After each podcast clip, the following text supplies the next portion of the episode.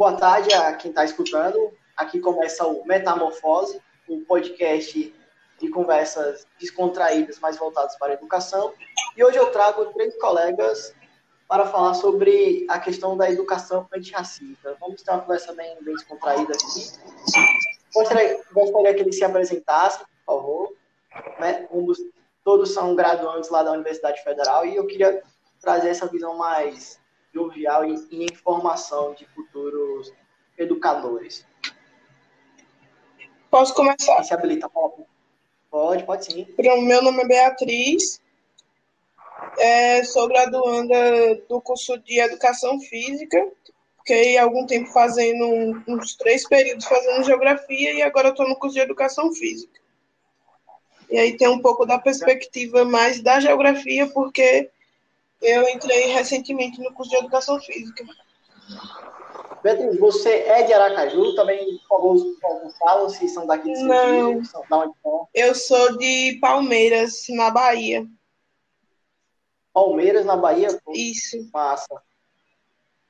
É, e aí, Félix, e você? É, meu nome é Félix, eu estou no nono período de História, terminando já. Eu sou daqui de Sergipe, mesmo interior, chamado Nossa Senhora de Lourdes, mas moro aqui em Aracaju há um tempinho já. Tô... E é isso, tô concluindo o curso. E é essa a introdução. É, assim, é bom que tudo, né? A gente agora teve um probleminha com a nossa terceira integrante, mas tudo bem, daqui a pouco ela entra. Ela, vou fazer as devidas apresentações. A a Júlia Beatriz, ela é lá do curso de História também, ela está ainda no começo. Ela tem dois anos no curso, atualmente foi premiada com, com, como o segundo melhor trabalho em inovação tecnológica pelo projeto que ela desenvolve. Então, é bom saber que todos os três estão em fases distintas, tiveram experiências distintas para para falar sobre a questão do, da educação. Vou aqui começar. É, é muito interessante né, quando a gente fala sobre educação, porque a educação está em, tá em tudo, né? A gente pode pensar a educação em várias coisas, em várias metodologias. Quando a gente começar essa conversa, a gente estava até falando sobre alguns heróis, sobre alguns personagens da, da cultura pop, e, tipo assim, o primeiro personagem negro que eu lembro é, até um que acho que vocês não devem conhecer, é o Afro Samurai, um anime de 2007. Me lembra muito da minha, da minha infância, porque em volta dos 6, 7 anos, que é mais ou menos as memórias mais longínquas que eu tenho. E vocês, quais são os personagens negros representativos que vocês lembram? Eu acho que para mim é um pouco difícil de distinguir e de falar sobre isso, porque eu quando eu lembro que eu fui, eu moro, eu, eu venho de uma cidade muito pequena, muito pequena, é difícil você saber o que está acontecendo e perceber algum, algumas questões de, vamos supor, preconceito, racismo e tal. Eu fui saber é, mais sobre depois que eu saí de lá, para estudar em uma cidade vizinha. E aí que eu fui abrir o leque, assim, das coisas que. Acho que eu fui abrir o. É, dos rolês da perspectiva, sabe? Mais de você saber o que acontece. Então, a minha infância, eu não tenho uma. É, como é que eu posso dizer? Eu não tenho um personagem assim. Mas o que eu gostava muito de assistir era Todo Mundo Odeia o Cris. Gostava muito também do Maluco no Pedaço. E hoje eu acho que a gente não pode deixar de falar de Pantera Negra. E aí eu acho que foram as três assim que mais marcaram para mim. Porque hoje eu percebo, não sei se dá para entender basicamente o que eu estou falando, mas é o rolê da cidade, de cidade pequena, você é difícil de você perceber algumas coisas. Eu consigo entender. Entendo o, o, do Aracajuano, mas é como a gente brinca, né? Aracaju é uma cidade grande, pequena ao mesmo tempo, né? É uma capital pequena. Então a gente ainda a gente consegue entender muitas coisas aqui dessa difícil, então acho que o Félix deve entender mais ainda. E aí, é, bem, eu, eu, entendo, eu entendo, porque eu vim de uma cidade com menos de 7 mil é habitantes, então. A minha também é nesse então, é, eu, eu basicamente sei como é isso. Assim, apesar de tudo, eu assim, acompanhei assim, eu tive uma infância assim onde eu via desenhos, e eu acho que a primeira referência ou a primeira imagem que eu tenho de algum personagem negro é em desenhos, inclusive está em um dos desenhos que eu mais gosto, que são os X-Men, então é, é, Tempestade, Ororo, hum. acho que todo, todo mundo conhece. Sim, depois sim. é que é, depois é que vem, é, vem surgindo séries. Eu também lembro muito, eu tenho muito também de, das Dores da Raven, eu acho que aquela série também é muito marcante. Eu gostava muito do Maluco no Pedaço, mas o Maluco no Pedaço eu vim assistir ele um pouco maior, acho que eu acompanhei as Dores da Raven antes. E Todo Mundo Odeia o Chris também, que é, é uma, uma referência. Assim, acho que Todo Mundo Odeia o Chris é, é, a infância de todo mundo, né? Tipo, sim, os anos 2000 pra frente é, é a infância de todo mundo. Quando a Record lança aquilo, foi, foi um super golpe de mestre o próprio também o Maluco no Pedaço, um clássico da, das TVs infantis. E assim, quando tu fala da Aurora, eu lembro de outro desenho, que esse aí é da Band, era o Ei Arnold, que é o amigo do Arnold. Sim, eu lembro. Um, era um cabelo afro, né? Tudo altão, e era muito. Na verdade é série, não é? Esse é série, não é isso? É. Tem o filme tem, tem a série também. Ah, eu lembro, eu lembro da série. Lembro da série que tinha no SBT, se eu não me engano. Acho que é Sim. esse. Se eu não estiver enganado, é esse. Também tem o Dog do, da, na TV Cultura. E tu, Beatriz? Que, ô, Júlia, né? Que as duas são Beatriz, mas agora não é Júlia. E Júlia? E aí? Qual é o teu personagem que tu lembra aí, representativo dos primeiros personagens? Cara, acho que o Félix falou um nome muito importante, né? Muito legal, que é a Tempestade. Mas tem outro que eu não sei muito conhecida, que é o Aqualege, de Justiça Jovem, que é uma figura muito massa, assim, de verdade. E até mesmo, né, tipo, quando a gente olha para Harry Potter, né, que tem a Hermione, tipo, nunca caracterizaram ela de uma forma, de uma forma, e quando puxaram para o teatro, colocaram ela como uma personagem negra, né? Eu achei assim sensacional também. Tipo, quando cresceu com a visão, Sim. e isso é muito legal é aquilo, né? A cultura sempre está, a cultura pop está sempre se adaptando às novas demandas, né? É um pouco versando pelo capitalismo que se adapta às demandas das novas sociedades. E é muito interessante falar sobre essas questões né, da, da cultura, porque os nossos jovens, nossos futuros alunos, eles estão muito imersos nessa cultura, né? E, claro, eles estão migrando, né? Eles agora estão migrando da TV, que foi nossa geração, e agora estou indo para o YouTube, estou indo para o Twitter, Instagram, que já tem uma outra forma de conversar, já tem outra forma de representar. É, e é nisso que, que agora eu gostaria de puxar com, com o Félix. O que é que você vê a partir das mídias sociais nessa representatividade? Porque agora a gente tem o BBB que está estrondando no Twitter. Como é que você pode falar sobre isso aí? Pode puxar para a gente. É, velho, hoje em dia é outra realidade. Tipo, eu tenho 25 anos, eu não sei quantos anos vocês têm, mas, tipo, eu vim ter um celular que nem tinha internet, eu achei com 16 anos. Eu acho que eu vim ter celular com internet com 18 anos já, então é, é meio complicado ver hoje em dia como as coisas são. Não estou dizendo que é muito. Eu não estou sendo negativo, só estou dizendo que, da minha perspectiva, eu acho complicado porque é tudo muito rápido. Então, a gente meio que não sabe o que está. É, para acompanhar, às vezes eu tenho preguiça para acompanhar o que está acontecendo.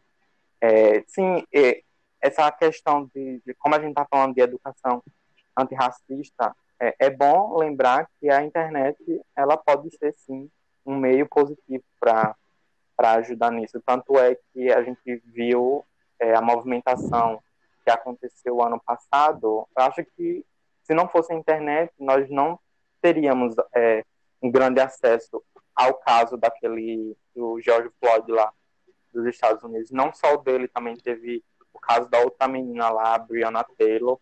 Então, as mídias sociais hoje, principalmente a internet, eu acho que para essa questão, hoje em dia é muito é, ao mesmo tempo é mais fácil a gente ter as informações, a gente ter os tipos de referência, a gente saber o que está acontecendo, mas pode ser também que seja confuso, às vezes a gente pode ficar perdido também, porque como é muita coisa ao mesmo tempo, aí como eu mesmo, como eu falei, que às vezes eu tenho preguiça de acompanhar, então às vezes pode ser cansativo também. Sim, é bom que você lembrou do caso do, do George Floyd, né?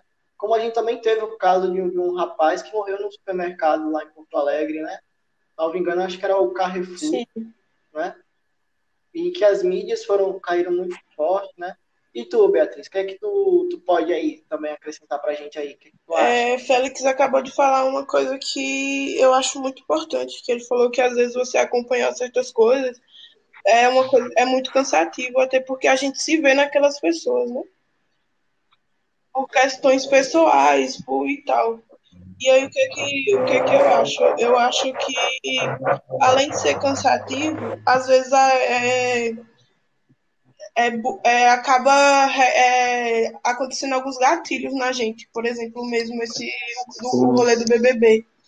O BBB está sendo uma coisa que nessa pandemia poderia vir como lazer, como entretenimento, mas está servindo de gatilho para muita gente, porque o que está acontecendo ali é bizarro. E aí eu acho que você acompanhar tanto, vou falar do BBB, você acompanhar tanto o BBB quanto acompanhar notícias sobre, igual é, os, ao George Floyd, é isso mesmo? É porque eu não sei pronunciar o nome direito, mas enfim.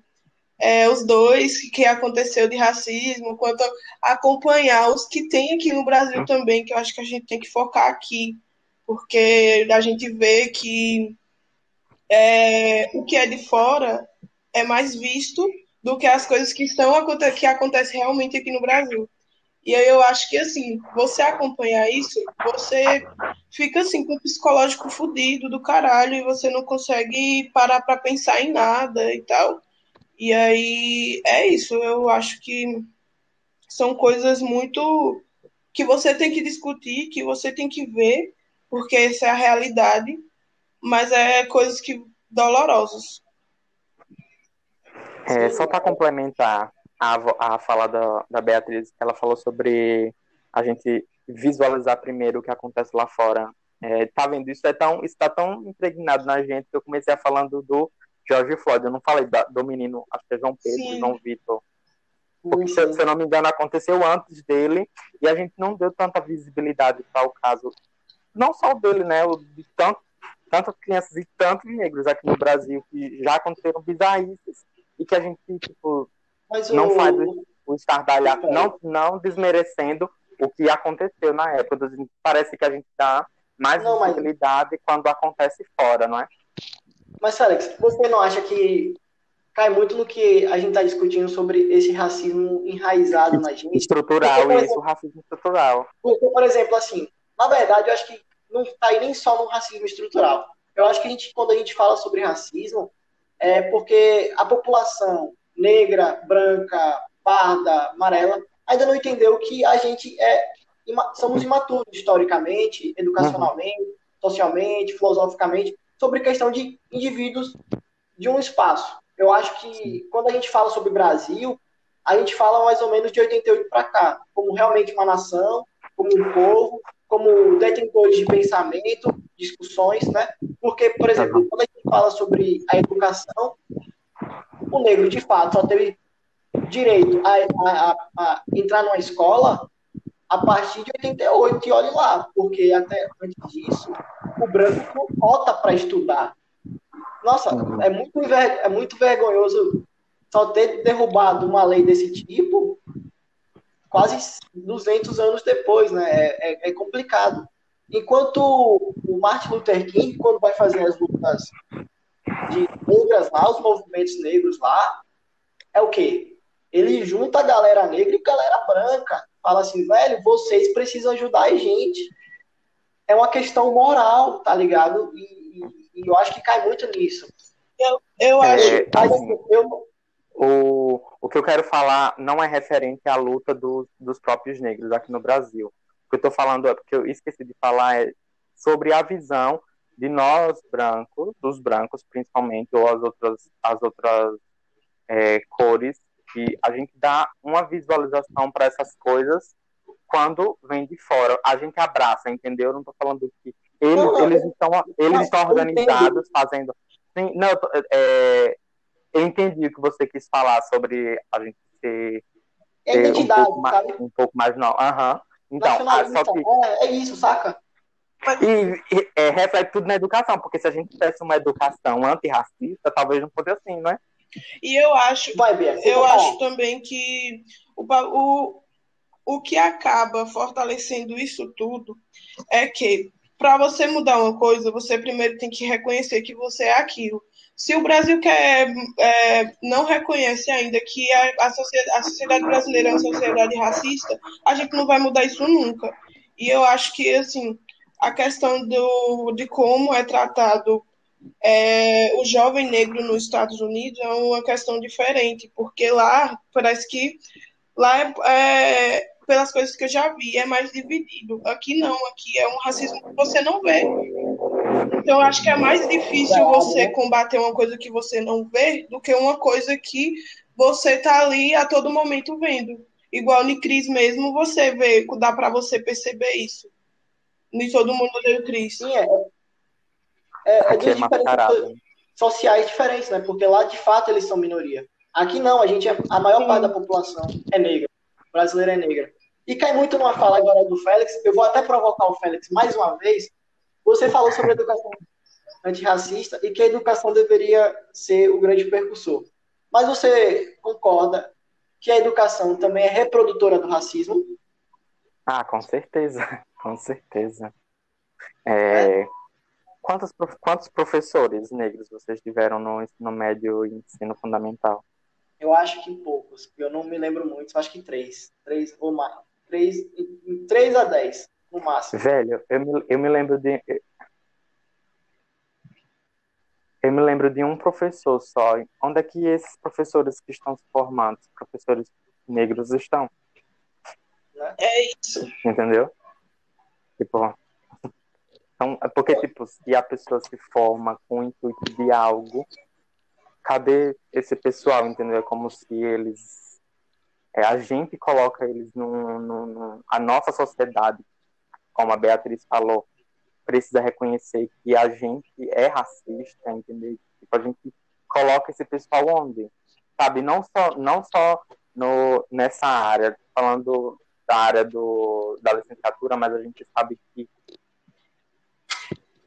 é, às vezes nem tem ô, lá ô, procurar. Pode falar. Nossa, tá. Não, não, eu achei que você tava, tinha terminado, eu já ia puxar um aqui. Tá, tá travando aqui. Tá? Desculpa, então. É, não, mas você pode terminar, Félix. Você estava falando? Não, eu acho, eu acho, que era, eu acho que era isso mesmo, entendeu? É, a minha resposta, sim, com certeza a nossa educação ela reproduz isso. Sim, sim. O, o, aí eu queria puxar agora. Ô, Júlia, o, o Félix puxou um ponto muito importante, e você que faz, faz história, é muito. Os dois fazem história, no caso, né? Mas aí eu queria puxar de você. O que é que você vê na questão de como a história tem, tem retratado o panorama negro? O que é que você tem visto disso aí? Gostaria que você puxasse esse assunto aí com a gente. Bom, é, antes eu só queria voltar um pouquinho é, sobre tudo que vocês estavam falando, é, sobre a gente olhar primeiramente é, do que está de fora e depois do que está dentro, isso é um fato. É, no Rio de Janeiro, ano passado, é, muitas crianças negras foram mortas, né? E o caso da, da criança que foi morta quando colocada no elevador e tudo mais, esse caso simplesmente abafou, ninguém mais repercute Ninguém mais repercute as mais de 20 crianças que morreram no Rio de Janeiro e fica por isso mesmo. Mas eu acho muito importante a gente olhar também para fora, porque se a gente está fazendo isso a partir daqui de dentro, se tem que a partir de fora, acho que a gente precisa observar isso muito detalhadamente e ver que é importante. E passando por isso, o Félix falou dos professores e eu tive três professores negros é, durante todo o meu processo ensino médio e ensino fundamental. E isso parte também de um dado, né? A gente tem, em 2017, isso. eram 34% das pessoas negras, negras estavam na faculdade, nas universidades, só 34%.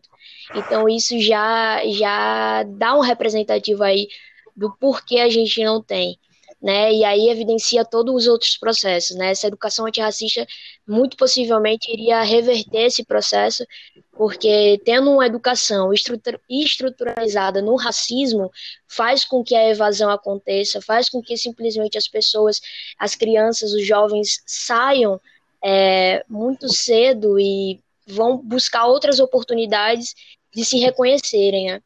E a partir do que Pedro falou, quando a gente olha isso, como a história está retratando isso, a gente vê uma história que simplesmente nega uma cultura, nega o social e nega o próprio histórico dos povos africanos que vieram para cá e que ajudaram, ajudaram não, né? Eles ergueram é, o, o país. Então, a gente olha para isso e simplesmente coloca simplesmente e, entre aspas, né, reduz o povo negro a escravizados, a, povo, a um povo escravizado, isso é muito bárbaro, isso é muito. traz um contingente de que ameaça, né, que promove esse apagamento que repercute na nossa realidade de pessoas negras que não se identificam, não se sentem representadas e às vezes em, nem sabem que são negras, né? Precisam passar por fatos e mais fatos até terem esse insight e perceberem o que está acontecendo. Então, sinteticamente, eu acho que é isso, Pedro. E, Beatriz, o que é que você acha que. Como é que está sendo a discussão sobre racismo no seu curso? Você que veio do curso de geografia, agora está no, agora tá no curso de educação física. É que você vê assim, é, no curso da geografia, a gente é, discute não vou dizer que perfeitamente, porque acho que tem que melhorar muita coisa. Mas a gente tem uma matéria que é voltada para o estudo da geografia da África. E aí é uma matéria muito boa que, como vocês fazem história, eu indico muito pegar pelo menos como optativo. Aí o professor, ele levanta muitas questões, o professor é... Não sei quem vai assumir agora, porque o professor acabou de se aposentar, mas ele era simplesmente perfeito, ele levantava muitas questões e levava, e levava a gente para é, trabalhar nas escolas também. É, fora isso, eu não sei como é na, edu, na educação física, porque eu ainda estou no primeiro período, acabei de entrar, e aí já entrei agora nesse que já veio é, no ensino remoto, né? Então não tive muito contato com o curso ainda mas eu sei que na geografia tem uma discussão que é legal, assim, principalmente no PIBID. No, eu era eu fazia PIBID em geografia e a gente tentava levar algumas coisas para a sala de aula, principalmente em ajudar a desenvolver projetos voltados para a educação antirracista, no caso. Isso é muito bom, né? E agora, falando com o nosso veterano, e você, Félix, o que você acha aí? Que tá, como vem sendo discutido o racismo no seu curso, no nosso curso, no caso, né?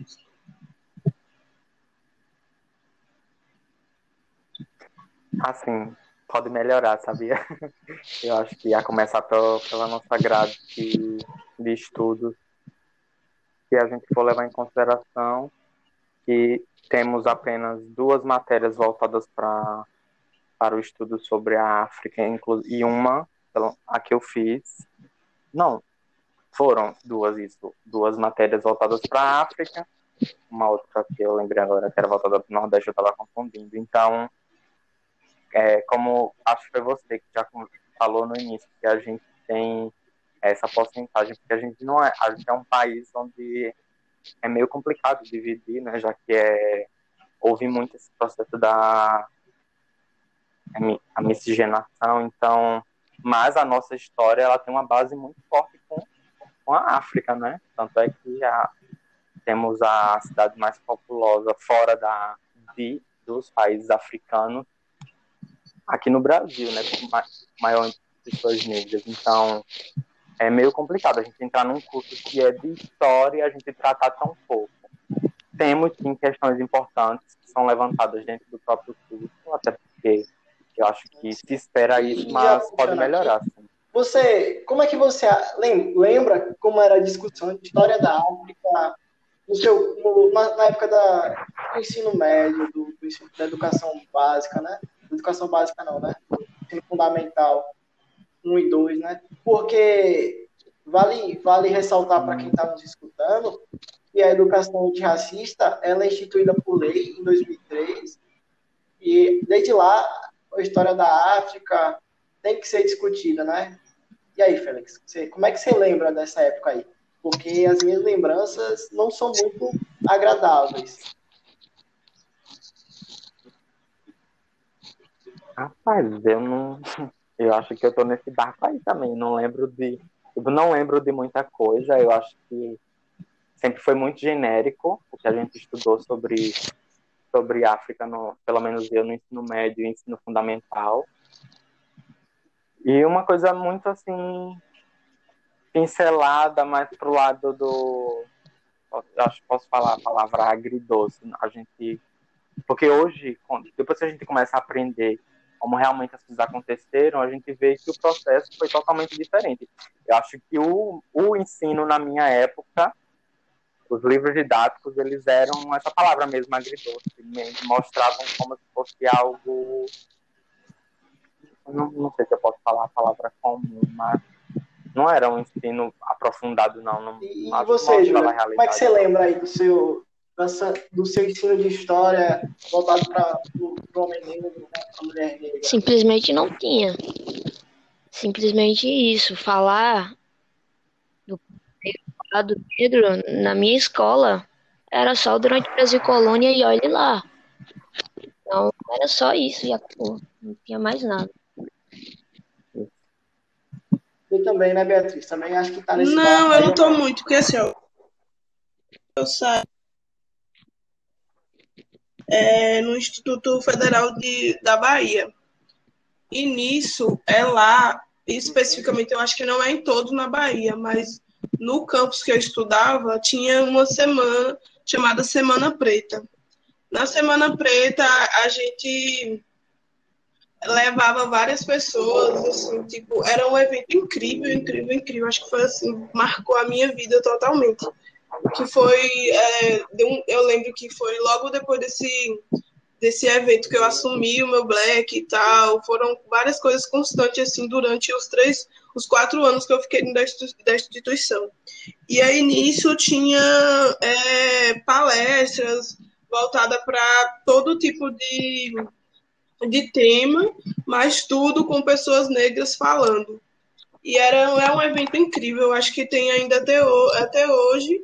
E esse ano foi online foi aberto para o público, aí foi online.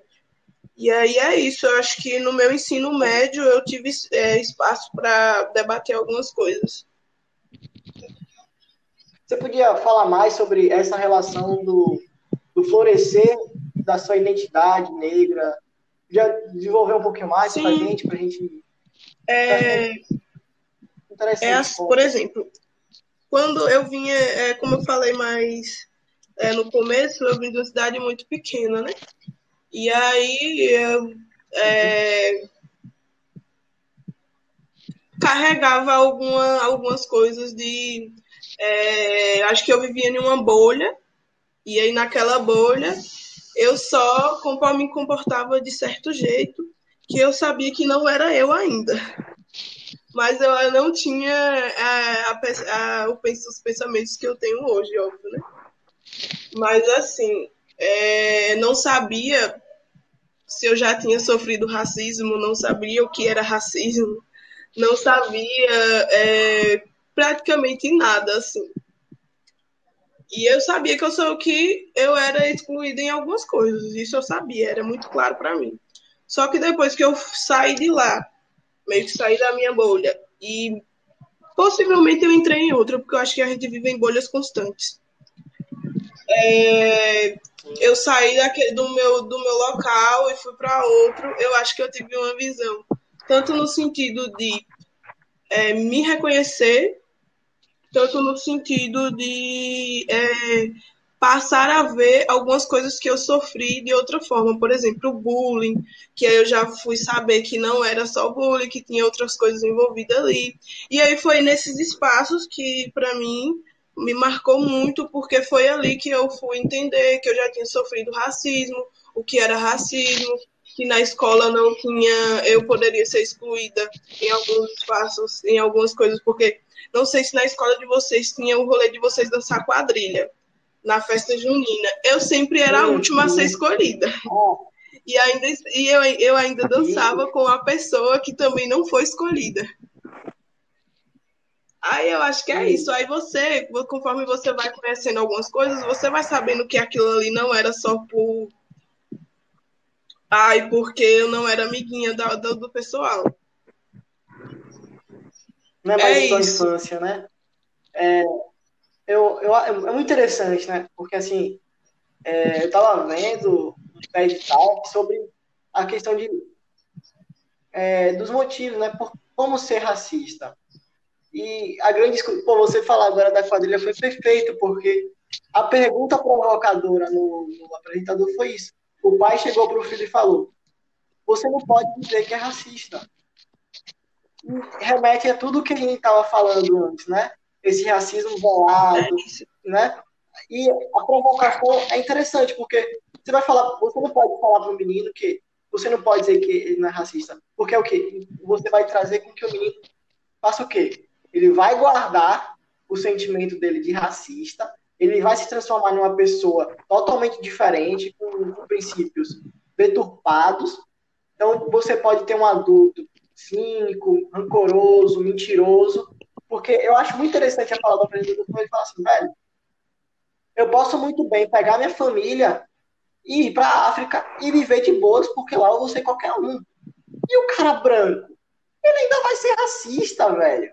A gente tem que tratar essa galera que não sabe, né? E tu falando isso me, me, deixou, me provocou muito.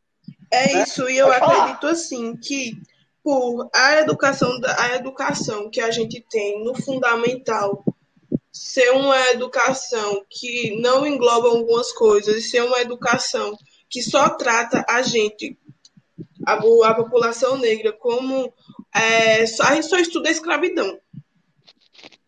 A gente só estuda a escravidão Sim. no fundamental e, é, e a colonização, né? A gente não estuda nada além disso. E, e aí, tipo, você estudar só isso, você não vai saber é, que a gente também tem coisas boas, sabe?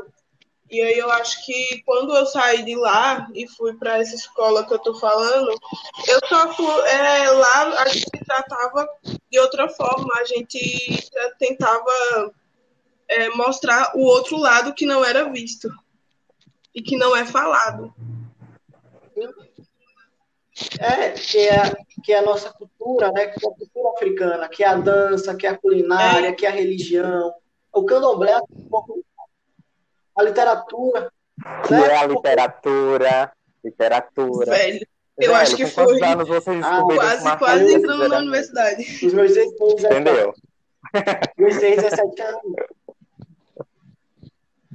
Velho, o e outra coisa também, quando a gente estava falando sobre personagens, eu, eu lembrei de uma coisa. É, quando é que você vai. Quando, não sei se vocês assistiram, assistiam quando era criança. Sítio do Pica-Pau Amarelo. E no sítio do Pica-Pau Amarelo, sim. a única mulher negra que tem, ela é a que sim. trabalha na, na cozinha, né? E aí você, em qual momento. Isso. Em qual momento você vai perceber ter uma visão crítica daquilo, entendeu? É isso, eu também. Aí eu fiquei pensando, eu falei, é, velho. Eu só vim ter na universidade. Porque, assim, eu acho que é o que eu é, converso muito com a Júlia, e ela, e ela tá aí pra, pra, pra, Que a gente começa a discutir de forma humana, individual, a partir da universidade. Porque quando você está na escola, é um, é um, é um preparatório para o Enem. Você para de ter. Você tem, você tem até momentos de ter senso crítico, tem alguns professores que trazem isso, mas você está focado Sim. no vestibular. Isso é muito ruim para a nossa educação, né? E eu gostaria de fazer um merchandising sem nenhum tipo de patrocínio, é da professora Mariana, do Departamento de História agora, que ela produziu um livro que é Rainha, Rainha Ginga, é, que é um livro sobre é, cultura africana. É, e no livro dela, ela fala sobre, de forma ilustrativa, em, em uma história em quadrinhos, e quem compra o livro também recebe um plano de aula. Então, ela está pensando além, não só no entretenimento, como também em ajudar os professores a aplicar esse material dentro da sala de aula. Né? Isso é muito importante.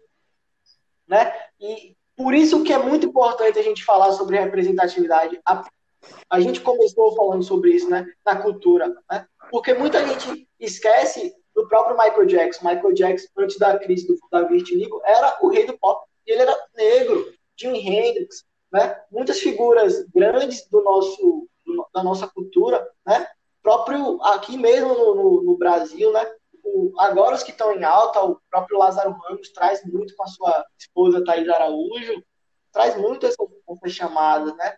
Além do, do Pixinguinha, né? Grandes figuras da cultura moderna para contemporâneo são negros e a gente às vezes trata a partir da exceção. E bom que o Félix falou e, né? E aí, Félix, como é que foi sua relação, né? a partir do seu crescimento pessoal com a figura do negro? Como você se identifica a partir disso? Então, é, meu pai é negro, a família do, da minha mãe, a minha avó também é negra, meus dois irmãos são negros. Eu não sei se eu sou branco ou se eu sou pardo, eu não sei como é essa identificação ainda. Eu não sei me identificar, porque quando eu entrei na, na universidade, eu tinha um, eu era um pouco mais escuro, eu me, chama, eu me achava pardo. Hoje em dia, não, não sei como é. Então, a referência que eu tenho de negro, meu, minha avó, meu avô, meu pai, e referente a, a que hora que eu me toquei sobre todos esses assuntos e como é, eu lido com isso, eu também não lembro em que horas eu, em que hora eu me toquei sobre o que acontecia no mundo, porque como a Beatriz citou, é, a gente vive numa bolha. Apesar de eu ter um pai negro, apesar de eu ter dois irmãos negros, e apesar de, de ter muitos na minha família serem negros, mas é, eu acho meio complicado quando eu lembro da minha infância no interior, porque Sim. meio que ninguém É meio fala que um assunto isso. inexistente. Entendeu? Tipo, então, é, eu não sei, a, a partir é, porque, é, por exemplo, o meu pai. Eu sei que o meu pai ele já passou por situações na vida dele que provavelmente foram já foram racistas ao extremo com ele, mas que ele nunca percebeu porque é um homem analfabeto, é, sem instrução e começou a trabalhar muito cedo, precisou focar no trabalho para poder sustentar a família. Então meio que não existe espaço para isso. Então ele não soube Sim. passar para os filhos, entendeu? Então é, eu acho que eu só vim perceber mesmo como o mundo era em relação a isso quando eu peguei algum tipo de matéria dentro da universidade. Porque antes disso, eu vivia na minha própria bolha mesmo, sem saber de nada. Ser antirracista, é, não só na escola, né? É dentro da família também. São, são duas partes que, que têm que ser discutidas, né? Ambos têm que Sim, muito. E é muito importante falar sobre isso, né? A gente nunca pode esquecer o poder da família dentro da nossa formação moral, né? E, e isso é muito, muito importante.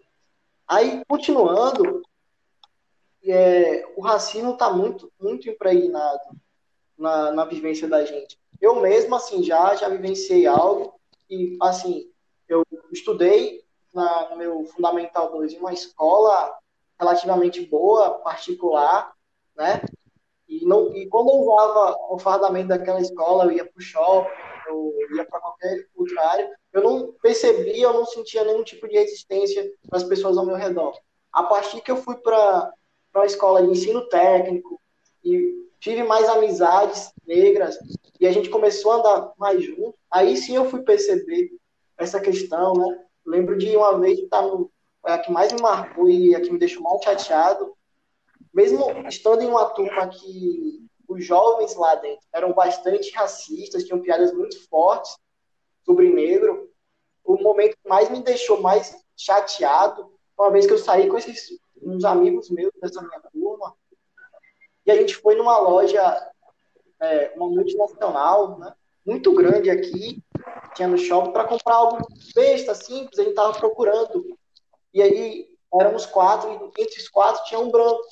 Esse colega saiu e a gente já tinha percebido que tinha um segurança atrás da gente. Mas ele não foi atrás ver o rapaz branco, ele ainda ficou na cola da gente. Dois rapazes negros, com o fardamento de uma escola não famosa, conhecida por ser mais de ter um pessoal mais humilde, né? Então aí sim que eu fui cair.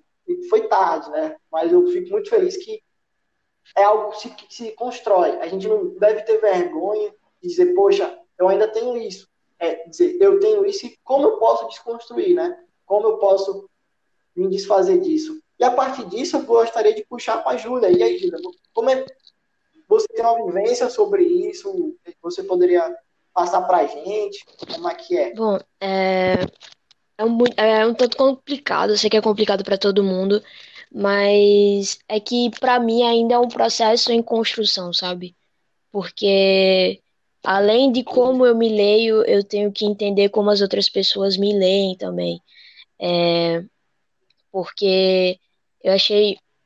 É um fato muito. que eu sempre toco nesse assunto, porque no começo, assim que eu entrei para a universidade, eu tive uma amiga que olhou para mim, beleza, e ela perguntou: Ei, você entrou por causa de cota? Você entrou, tipo, ampla concorrência?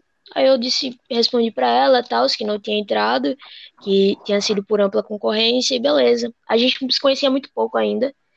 E depois de um tempo, depois de um tempo, porque, tipo assim, é, as pessoas frequentam a universidade de várias formas, né?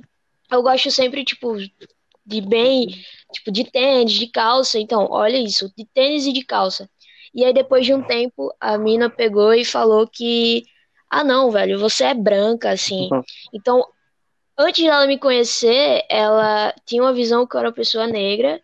E depois, por eu me arrumar, a pessoa tinha uma visão que eu era branca. Então, eu fiquei assim, mano, o que é que tá passando na cabeça dessa pessoa? E a partir daí eu passei a me questionar muito. E por isso que eu digo que é um processo mesmo em construção.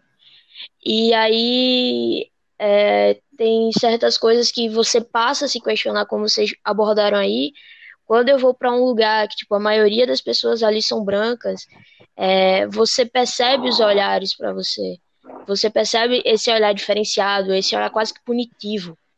E eu vi uma cena muito que me intrigou muito, que foi, eu não presenciei, eu vi na internet, que foi um menino que ele estava andando de bicicleta e ele foi abordado pela polícia.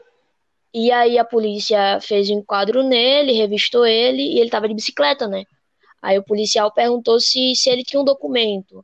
Aí eu te pergunto, quem andaria com um documento de uma bicicleta? E a resposta é uma pessoa preta, porque ela pode ser acusada de roubo e por aí vai. E o rapaz tinha o documento. Então, ele só não foi preso porque ele estava com o documento da bicicleta, senão ele ia ser, ia, ia ser levado e só Deus sabe o que poderia acontecer. Então, são coisas muito pontuais, são coisas que ferem muito e que são vistas de certa forma pela sociedade como coisas normais. É bem deixar um nó na garganta. É realmente uma situação bastante complicada que a nossa sociedade vive, né? E vive até hoje.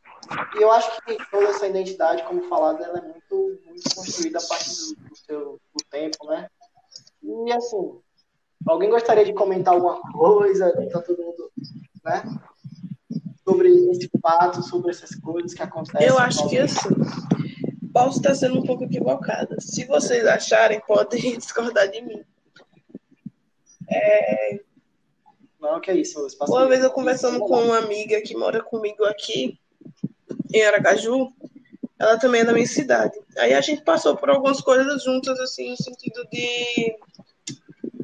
Ah, a gente passou por algumas coisas juntas. E aí a gente tava conversando, né? Que assim, hoje, tá, entre aspas, tá na moda você ser preto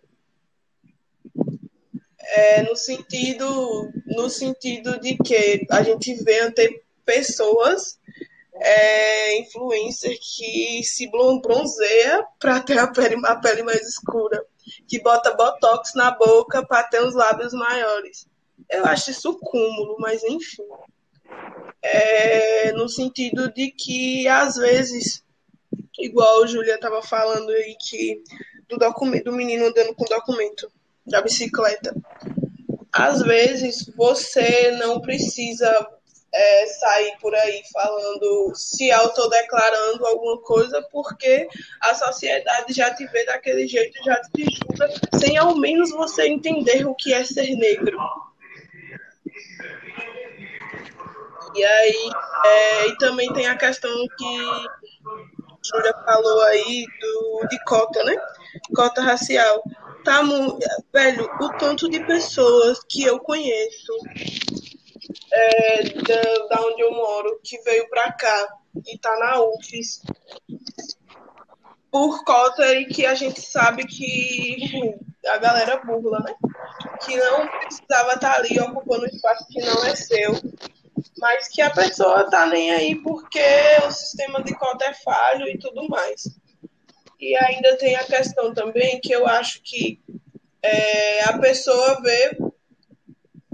É, não estou falando da autodeclaração, estou falando da pessoa, do outro que te vê como negra e acha que você é um. Como é, qual é o nome, meu Deus? você tem uma tabelinha ali, aí só porque eu sou, sou negro, eu tenho uma tabela guardada para me falar quem é negro e quem não é. Não, não, não, não. Eu acho que não entra no sentido de colorismo, não. Entra no sentido, por exemplo, eu tenho uma amiga e ela vem me perguntar: ai, você acha o quê? Você acha que eu posso usar cota ou não? Porque ela acha que, no caso, por eu ser negra, eu vou saber se ela também é negra. Ah, entendi. Eu acho isso comum também. Aí era mais nesse sentido, que eu fico é, uhum. bem chateada com algumas coisas. Gente, eu não sei se vocês estão percebendo, mas tem alguém com o fone dando uma roupada na roupa aí.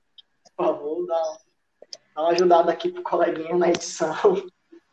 Não, mas é isso, né? Tem todo um problema social entre brancos, negros, todos nós estamos em, em grande construção. Eu acho que eu acho que a cada dia em que eu consigo acordar e vejo as notícias, eu vejo que a minha afirmação de que somos imaturos em identidade, de todas as formas, só se concretiza e Com certeza. estamos aqui para amadurecer, para que não a geração dos nossos irmãos, mas a geração dos nossos netos e nossos bisnetos sejam pessoas muito mais maduras Sim. do que a gente foi, questão de identidade. Porque eu acho que os nossos irmãos, eles são muito próximos, eles são muito instantâneos, né? E a gente carrega uma missão que é somos o futuro da nação, né? Essa geração vai ser o futuro da nação. E eu acho que não é bem assim. Somos a base para um possível futuro melhor, né? Porque eu acho que essa geração, ela ainda carrega muios erros dos nossos antepassados, né? Dos nossos pais, avós, bisavós e por aí vai. E por, aí com essa fala um pouco mais trash, dark, quase apocalíptica, eu queria saber qual é o olhar motivador para vocês, para que vocês veem como algo que pode transformar a nossa sociedade em algo mais igualitário. Para a gente já finalizar nosso podcast, já naquele hype Alguém gostaria de começar?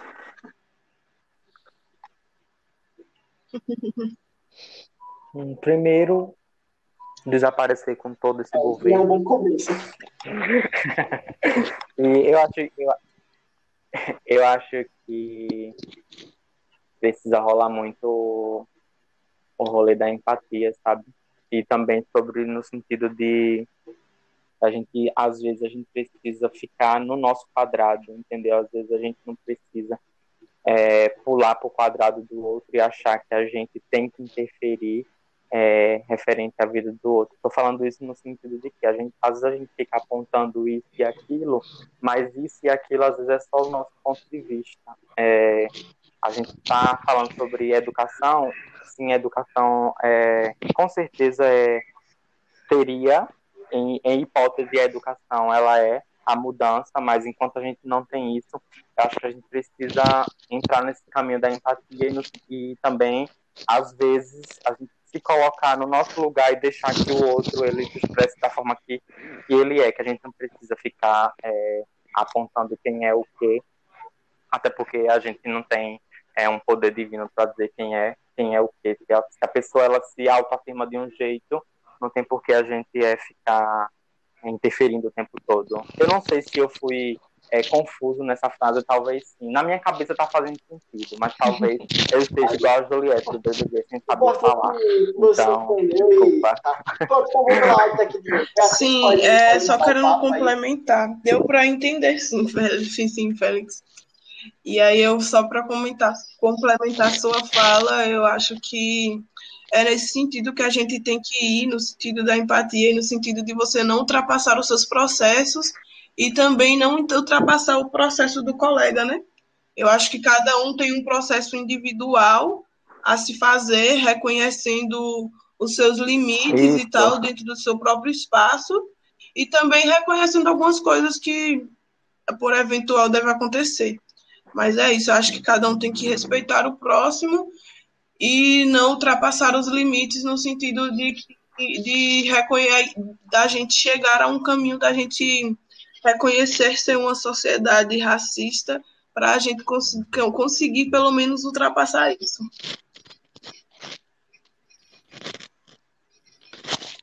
Eu não sei se tenho muito mais não a acrescentar. Só enfatizar mesmo, porque quando a gente passa a olhar através de um, de um olhar empático, né, a gente consegue visualizar talvez muito além. É aquela, aquela questão, talvez você não possa sentir a dor do outro, mas mesmo que você não sinta, você pode estar ali é, corroborando para que, tipo, talvez essa dor exista em algum momento e, sei lá, dentro dessa visão, sabe? É muito disso do que eles já falaram. Sim. Só para a gente realmente estamos encaminhando no final. Agora, começando agora com a Júlia. Júlia, um personagem que você gostaria de ser, que você acha que mudaria o mundo? Um personagem que mudou o mundo. Você personagem que mudou o mundo. Real agora, né? É, uma figura, é. Figura, ou que você, ou ficcional que você acha que mudaria o mundo também. Tá. Livre para criar.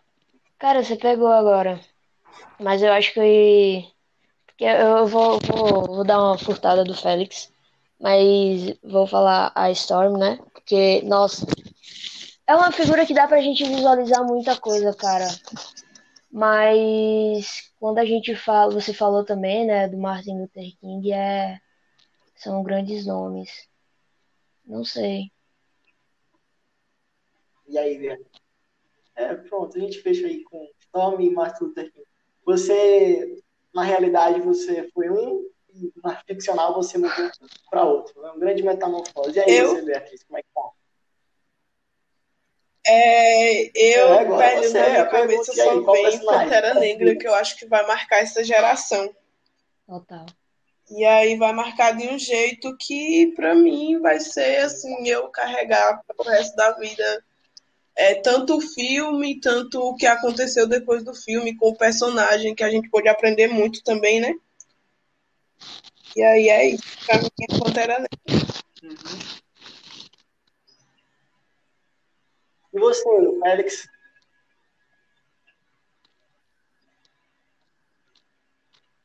Alex? E pra você, Pedro? Pra mim, cara, eu tava pensando bastante. Opa, pode falar, Félix, vai. Alô? Pode falar. Ah, não, não deu. Eu tava... Não deu pra ouvir, não? Ah, pronto, eu, tava... eu falei que eu acho que um personagem que precisa ser inserido rapidamente nessa cultura televisiva, principalmente, de cinema e tudo, é Super Choque, sim, Super Choque. E eu vou falar outra pessoa que provavelmente mudou, mudou o mundo assim, pelo menos o mundo da música, mas não só o mundo da música, que é o Michael Jackson. É, já que a Julia me perguntou, para mim, o personagem, a figura, eu gostaria de ser de ser aquele menino que descobriu o vento, sabe? Daquele filme é baseado em fato real. Porque eu acho que a forma que ele procurou uma solução para a aldeia dele e depois ele conseguiu ganhar o mundo é uma forma que eu acho que para o ensino, principalmente no ensino brasileiro, é algo que se precisa, né? É você, às vezes, ver o palito no paliteiro, que ninguém está te mostrando onde está. Né? Então, é isso. É, estamos terminando o nosso primeiro episódio, talvez tenha mais, né? Se o grande arquiteto do universo nos deixar. Então, então deixo para meus ouvintes que sejam eternas metamorfoses, como o grande Raul Seixas falava. E obrigado a que falou. Tchau.